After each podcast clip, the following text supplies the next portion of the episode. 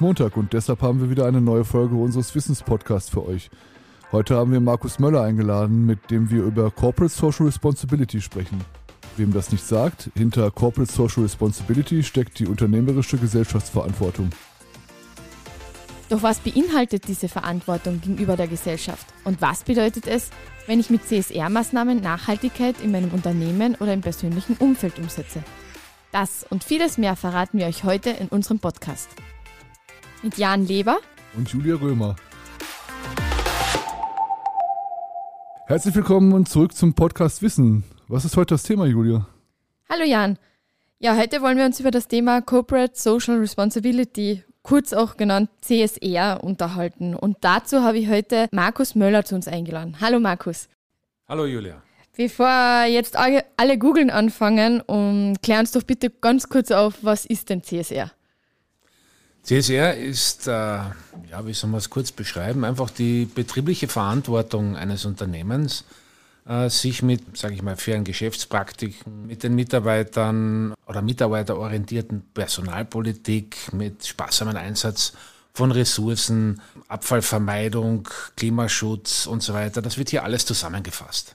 Gesellschaftliche Verantwortung und der Einsatz für Nachhaltigkeit ist eigentlich immer ein Thema, was immer wichtiger wird und immer häufiger auch von der Gesellschaft verlangt wird, weil wir in einer Zeit leben, in der wir sehen, was passiert, wenn wir nicht nachhaltig leben. Ich stelle es mir relativ schwer vor, eingefahrene Systeme und Einstellungen auszutauschen gegen CSR-Sichtweisen. Ist das richtig? Mm, ja und nein. Es gibt viele Unternehmen, die heute einfach ein Bewusstsein haben und da geht es einfach um das Bewusstsein äh, mit dem Umgang um Umwelt, äh, Klimawandel und so weiter. Und Unternehmen, die natürlich über die Jahre so lange gearbeitet haben und eigentlich erfolgreich waren. Und da muss man einfach irgendwann einmal erkennen, dass es auch andere Themen gibt, die wir in der Vergangenheit einfach vernachlässigt haben.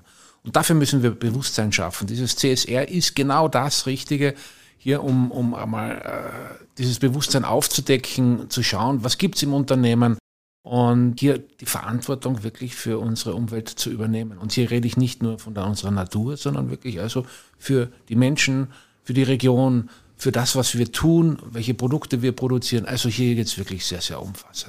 Gibt es da Branchen, die da prädestiniert dafür sind, die also dieses Gen quasi schon der Nachhaltigkeit eingepflanzt haben? Oder ist das quer über die Branchen hinweg?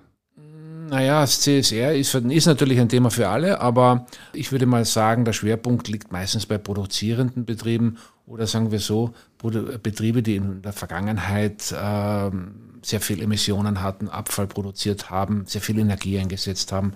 Also hier fängt das natürlich als erstes an, weil das ist dieser Startpunkt. Ja? Wie gehe ich mit meinen Ressourcen um? Die stehen wahrscheinlich auch mehr in, in, im Fokus, weil sie halt früher mehr Emissionen und mehr ähm, Rohstoffe verbraucht haben und das heute ja einfach wahrscheinlich nicht mehr drin ist. Hier müssen wir einfach ganz klar hinterfragen, als allererstes, vor allem mit dem Klimawandel, wo können wir Energie besser nutzen, einsparen, neutral äh, wieder generieren. Also das sind, das sind große Fragen und das sind natürlich diese ganzen produzierenden Betriebe vorrangig äh, damit beschäftigt. Und wie ist das? Lässt sich CSR, also eine gelebte CSR-Strategie auch im Firmenerfolg messen? Ja, selbstverständlich. Als erstes und am einfachsten kann man es einfach äh, am Kapitalmarkt machen, wenn man in äh, Nachhaltigkeitsfonds äh, mal schaut, die Entwicklung der letzten, würde ich mal sagen, bis zu zehn Jahre schon heutzutage, die sind einfach äh, stark steigend. Hier ist wirklich viel drinnen und diese Unternehmen entwickeln sich hervorragend. Also wirtschaftlich gesehen mal auf jeden Fall. Äh, sie sind äh, Unternehmen, die sich mit diesem Thema nicht nur auseinandersetzen, sondern es umsetzen, sind erfolgreicher. Hier gibt es gravierende äh, Einsparungen, Kosteneinsparungen, Ressourceneinsparungen. Man wird effizienter, man wird produktiver, man macht sich über die Produkte Gedanken. Es werden, kommen neue Produkte raus, also neue Märkte äh, werden erarbeitet. Das Image steigt, man ist naturbewusst oder umweltbewusst. Äh, man beschäftigt sich vor allem natürlich auch mit den Mitarbeitern. Die Mitarbeiter übernehmen Verantwortung. Mitarbeiter haben die Chance, sich hier mit einzubringen. Also es ist im generell einfach zu sagen, das Image eines CSR-Unternehmens ist einfach größer. Das Image steigt, man, man, man ist einfach besser am Markt platziert.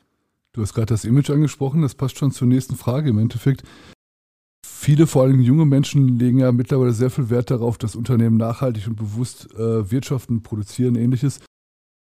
In Zeiten, in denen wir immer weniger Fachkräfte haben und die Branchen immer mehr Probleme haben, Leute zu finden, wie wichtig ist CSR dann für die Entscheidung eines Mitarbeiters bei einer Firma anzufangen? Oder spielt das überhaupt keine Rolle?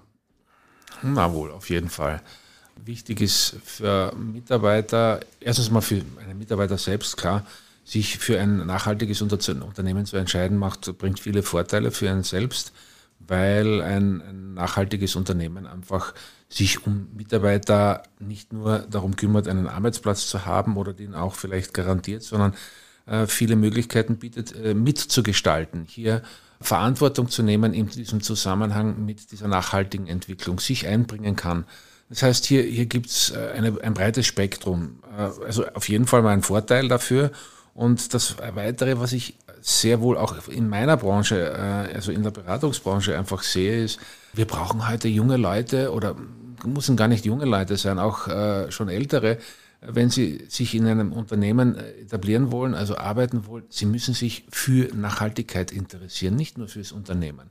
Es geht heute auch nicht mehr nur darum, einmal einen Job anzunehmen und dann vielleicht in zwei, drei Jahren in einer anderen Firma zu sein, sondern es geht darum, sich mit diesem Unternehmen zu identifizieren, mit der Arbeit identifizieren.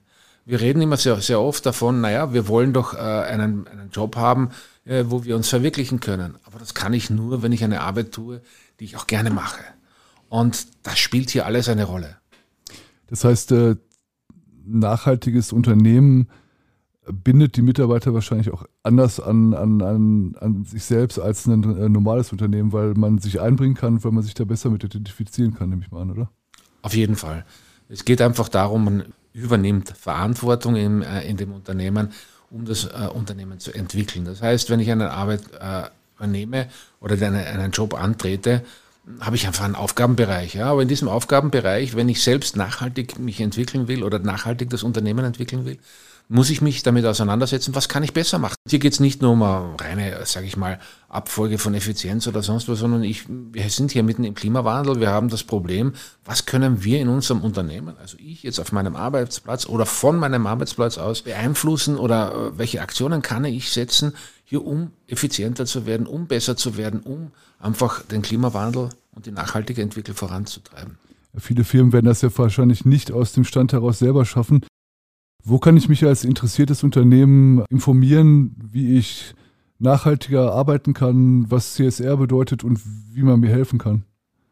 Ja, in erster Linie mal ganz klar bei der Interessensvertretung. Also Wirtschaftskammer hat hier äh, entsprechend ausreichend äh, Spezialisten vorhanden, Informationen vorhanden. Es gibt äh, so viel heutzutage, wo man sich, sage ich mal, auch mit an, an Unternehmen, die es jetzt schon gibt, ja, die sich mit dem Thema auseinandersetzen. Vielleicht nicht unter dem Namen CSR, sondern vielleicht nur rein unter dem Namen nachhaltiger Entwicklung. Alles, was mit Kreislaufwirtschaft zu tun hat.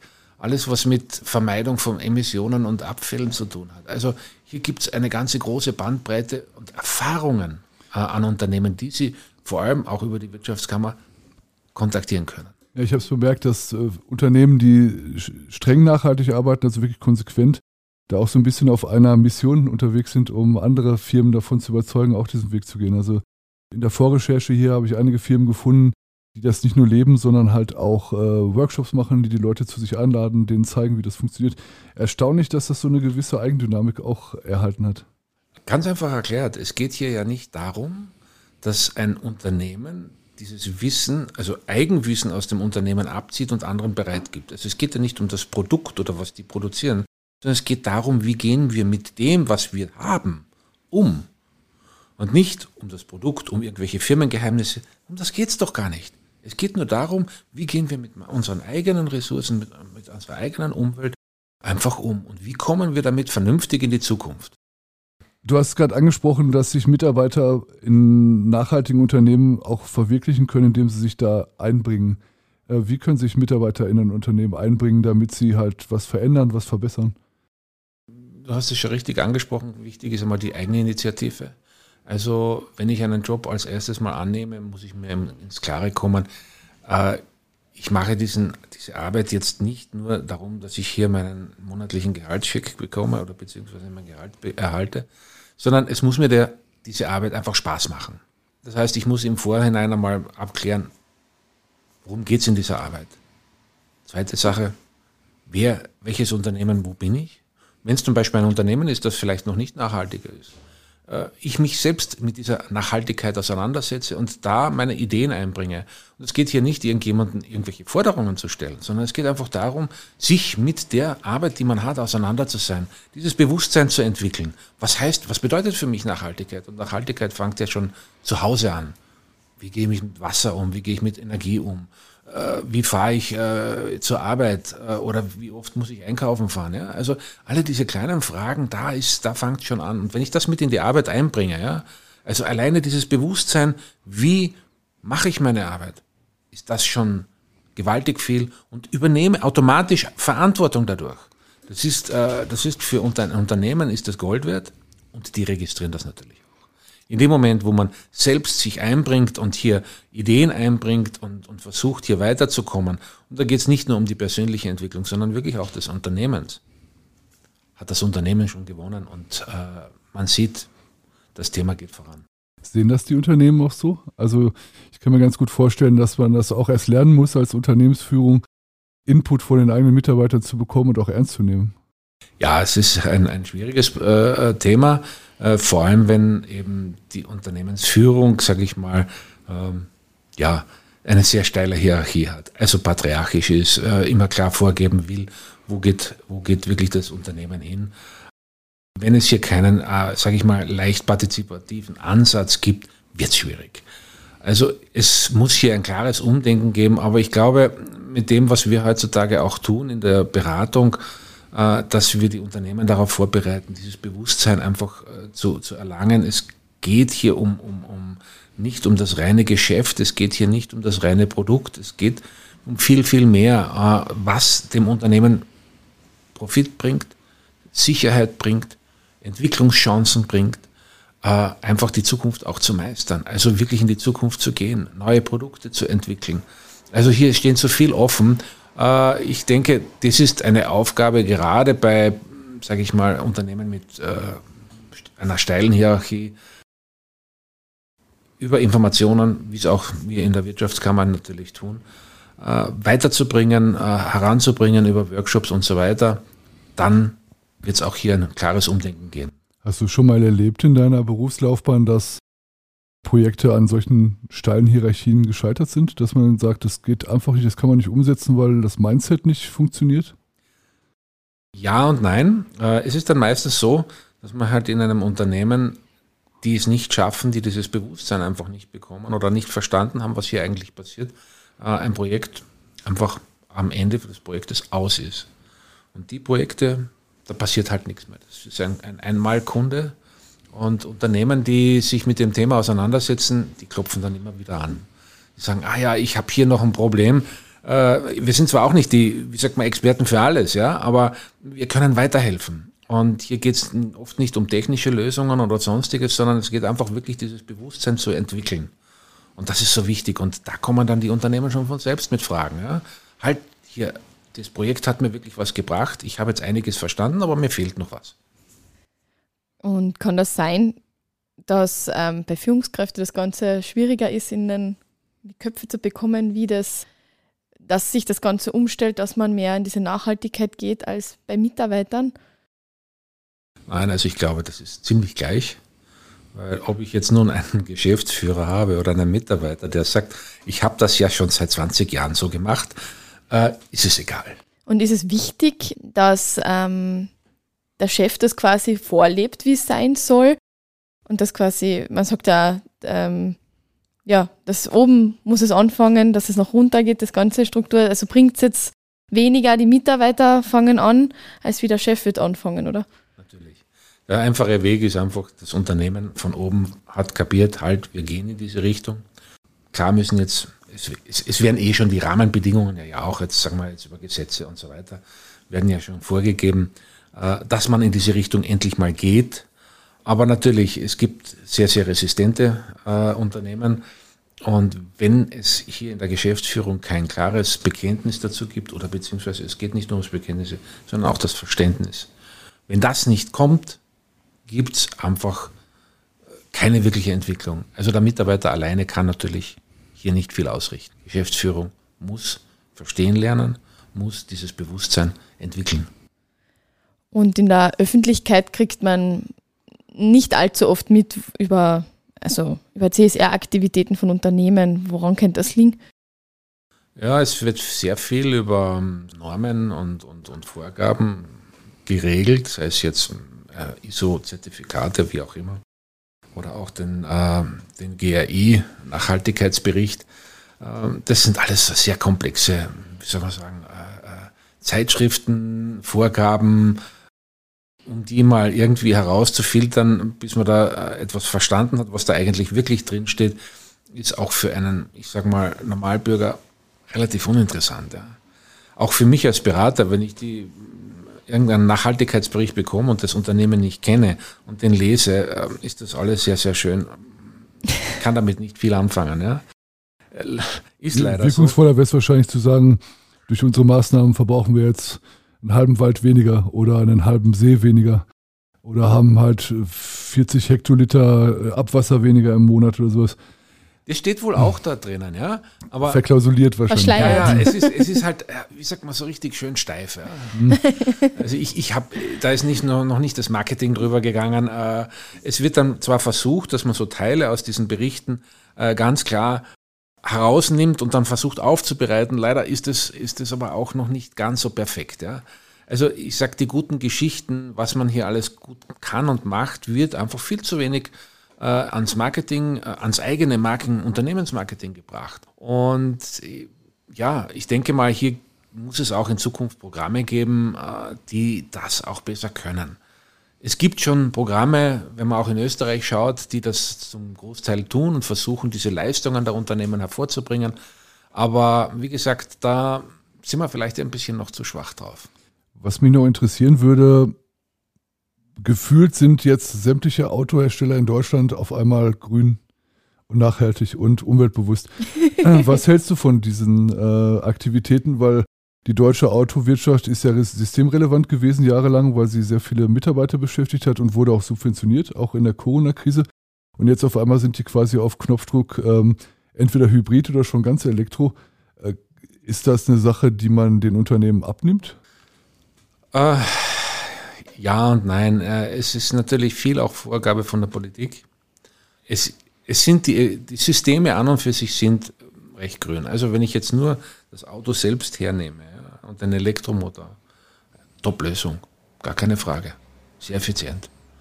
Wenn ich das, diesen, diesen Bogen etwas weiter spanne und dann halt mal nachfrage, naja, wo kommen dann die ganzen, äh, sage ich mal, Rohstoffe her und so weiter und wie sieht es denn dann aus, nach, wenn das Auto dann wirklich mal äh, Schrott ist, ja, dann wird es schon wieder schwierig. Also das System an und für sich ist noch nicht grün.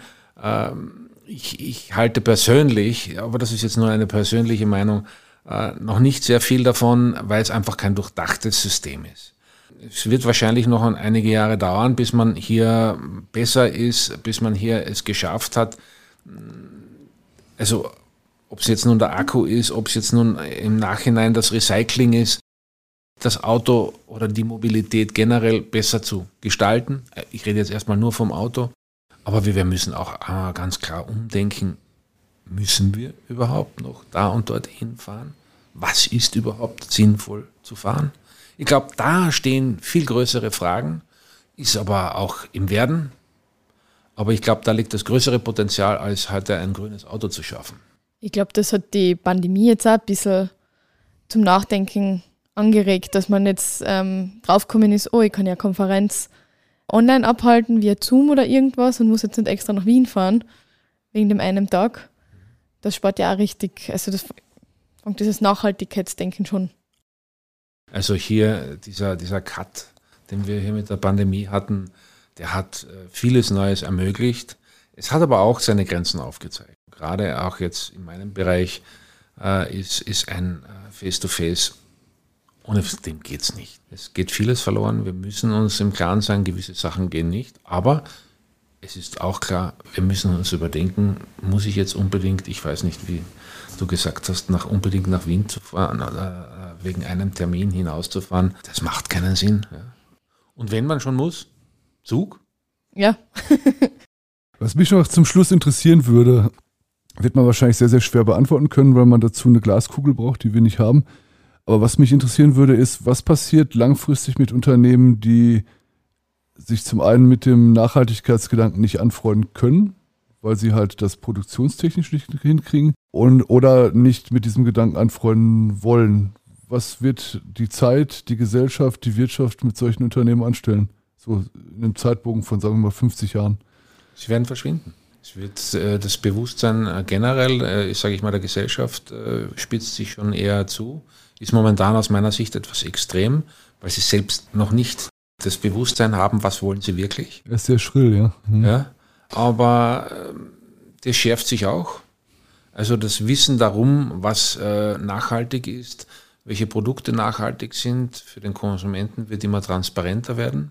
Wobei ich jetzt nicht meine, dass jetzt das Unternehmen dadurch unbedingt transparenter sein muss, aber es, es wird einfach das Produkt äh, etwas sein, das gewisse Anforderungen hat und Unternehmen, die solche Produkte nicht bieten können, weil sie aus was für Gründen auch immer, die werden einfach verschwinden. Ja, wir leben in einer sehr interessanten Zeit, in dem wir mit äh, sehr vielen äußeren Faktoren wie Klimawandel zu tun haben, wo sich die äh, Gesellschaft verändert und auch die Ansicht der Gesellschaft über das, was nachhaltig oder zukunftsorientiert ist. Vielen Dank, Markus, für das aufschlussreiche Gespräch. Wir haben sehr, sehr viel gelernt über CSR jetzt und wir freuen uns, wenn wir dich bald nochmal zu diesem Thema begrüßen dürfen. Gerne und ich danke euch auch für die. Danke sehr. Dankeschön.